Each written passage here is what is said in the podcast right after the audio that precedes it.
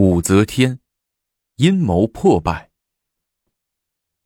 明崇俨见四周除了几个宫婢、患者之外，并无其他王亲大臣，且其高宗身体多病，性情宽厚，仪仗背后有武则天撑腰，于是狗胆包天的说道：“臣斗胆请皇上禅位于皇后。”为什么？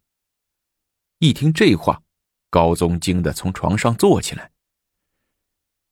臣明崇俨出言惊驾，死罪，死罪。明崇俨跪到地上，连磕了两个响头，又趁势往眼皮上抹了一些唾沫，带着哭腔说：“但是，臣又不得不说，不说吾以报陛下对臣的知遇之恩，不说吾以尽正谏大夫之职也。”见高宗不理他，只是直愣愣的看着他，明崇俨接着说：“善为于皇后，可顺应天人，保皇上玉体安康，皇太子重新振作。若善为于皇后，我李唐天下岂不是完了？朕百年之后，又有何脸面见列祖列宗于地下？”高宗说。武后称帝，太子仍是太子。等十年八年后，天下安定，武后仍退位于太子，退居后宫，与陛下安居天年。那时，李唐天下仍将是李唐天下，有何不可？明崇俨的抢锅不休，弄得高宗头脑又昏沉起来，一时理不清头绪，只顾着哼哼，好半天才问：“这……”这能行吗？皇上，明崇俨又伏在地上，带着哭腔说：“天命不可违呀！若不是武后称帝，几位皇子殿下定然沉沦不保。且武后才能非凡，治国有才。远的不说，单说现在的谏言十二条，给国家带来多大的好处啊！人民逐渐摆脱了饥馑，国库逐渐变得充实起来。皇上。”应早下决心，痛下决心呐！这高宗觉得也有些道理，于是说：“哎，朕倒不是在乎这个地位，只是若禅位于皇后，必遭王公朝臣的反对。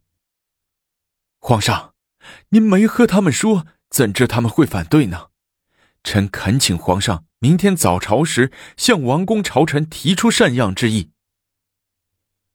啊提好提，不过此事是否先和皇后商量一下？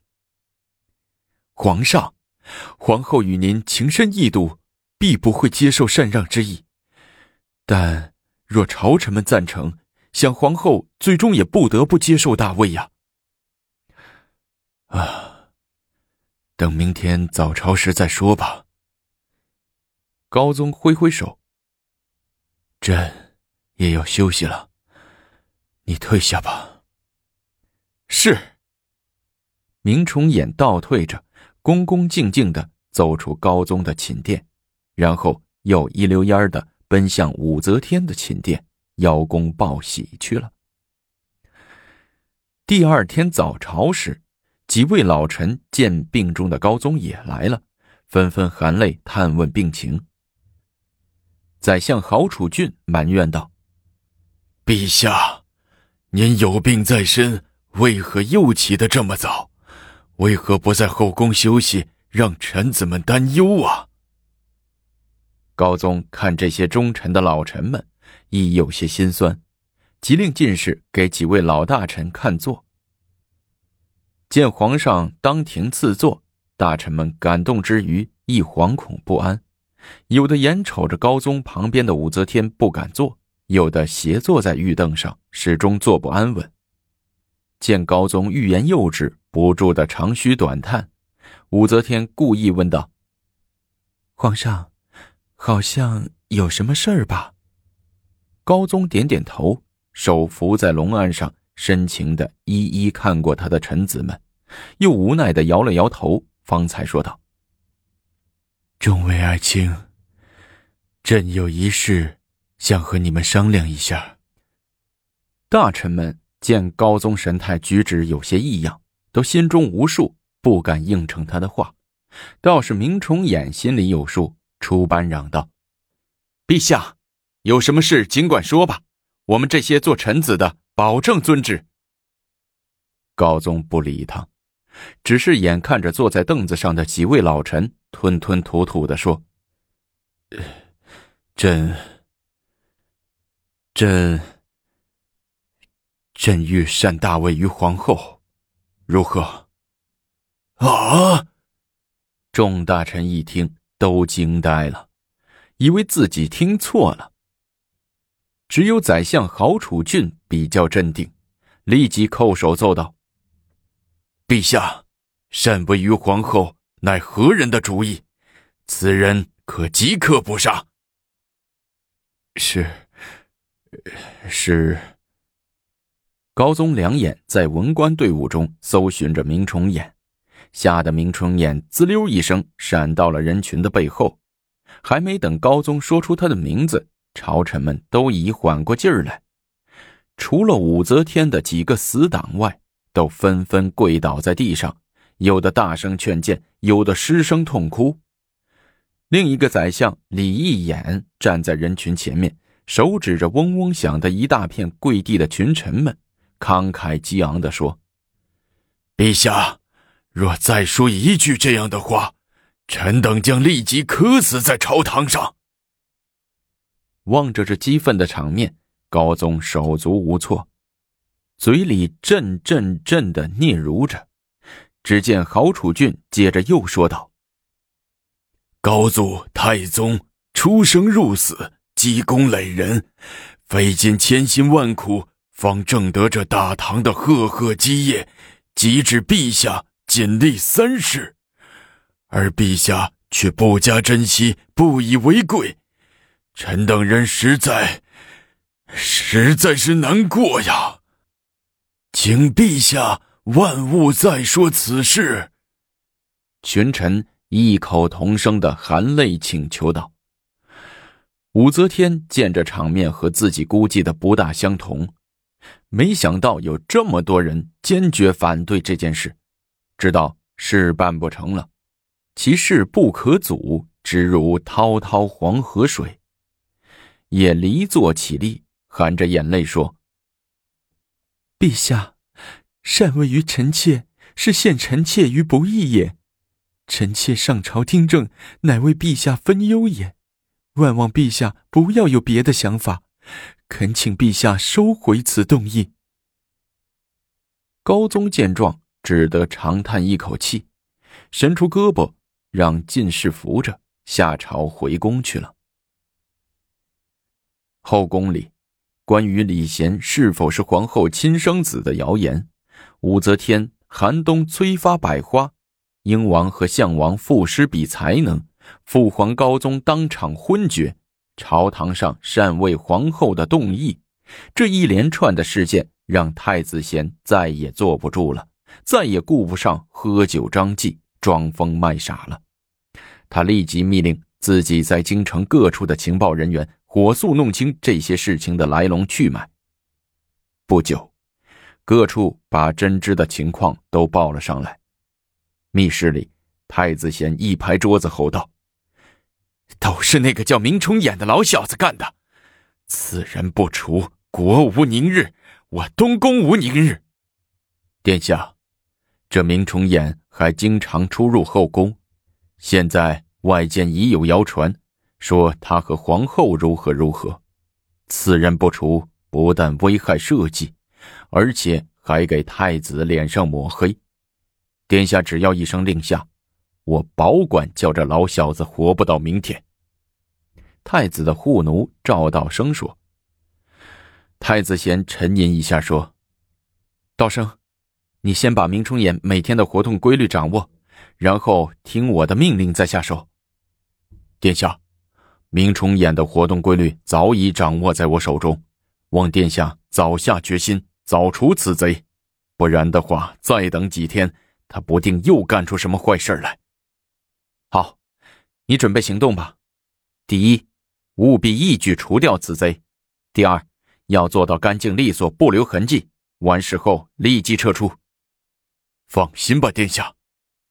说着，赵道生钻出密室走了。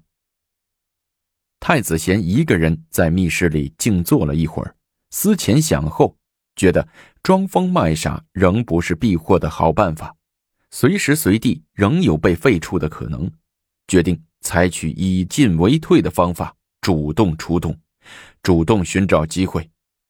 主意一定，太子贤叫人把自己梳洗打扮了一番，又穿上鹦鹉合体的戎装，去长生殿看视父皇。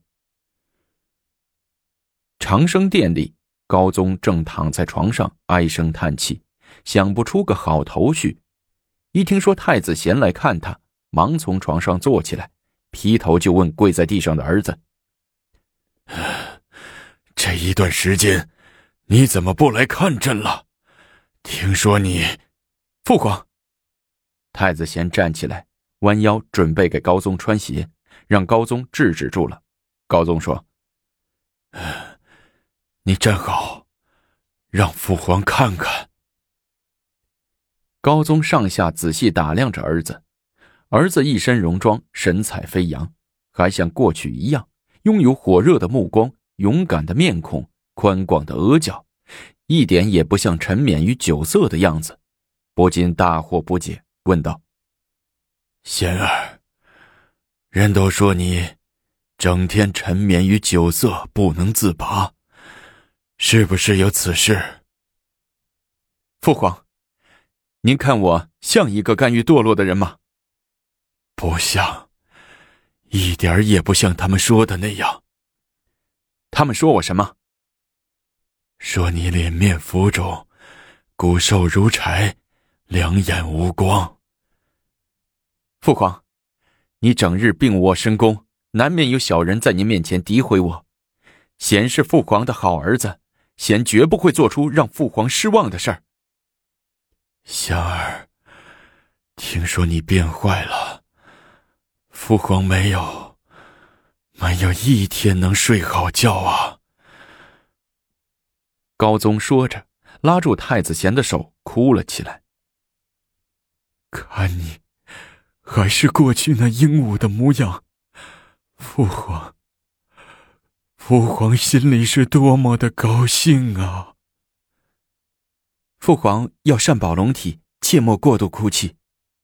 太子贤仔细的帮高宗擦着眼泪，高宗乖乖的享受着儿子的孝心，渐渐的平静了下来，问道：“这些日子为何不上朝，不过问政事？”父皇，母后临朝。凡事多强自决断，儿臣无可发言之处，因此退居东宫。孩儿，你退居东宫，可知最近朝中发生了多少事？儿臣都知道，且明白这些事件的真相。太子贤于是凑近高宗，把寒冬催百花的把戏。英王、项王打油诗等秘密都和盘托出，高宗听了大惊，急问儿子是怎么知道的。父皇，你也别问儿臣是怎么知道的，你也别再去责问母后了。父皇您悄悄的知道，心里有数就行了。难道你母后真的处心积虑的想当皇帝吗？高宗有些害怕的说：“父皇，如今您因病不能正常上朝视事，所以给一些人以可乘之机。父皇现在就应让儿臣多分担朝政。”贤儿说的对，这样吧，你明天上朝，朕即诏令天下，令你监国，所有政事皆取决于你。谢父皇恩遇。武后为掌权的一系列操作，让儿子李贤实在是看不下去，决定不再苟且偷生，放手一搏，主动出击。可是，一切会这么顺利，如他的所愿，从母后那里拿回李唐江山吗？我们下集精彩继续。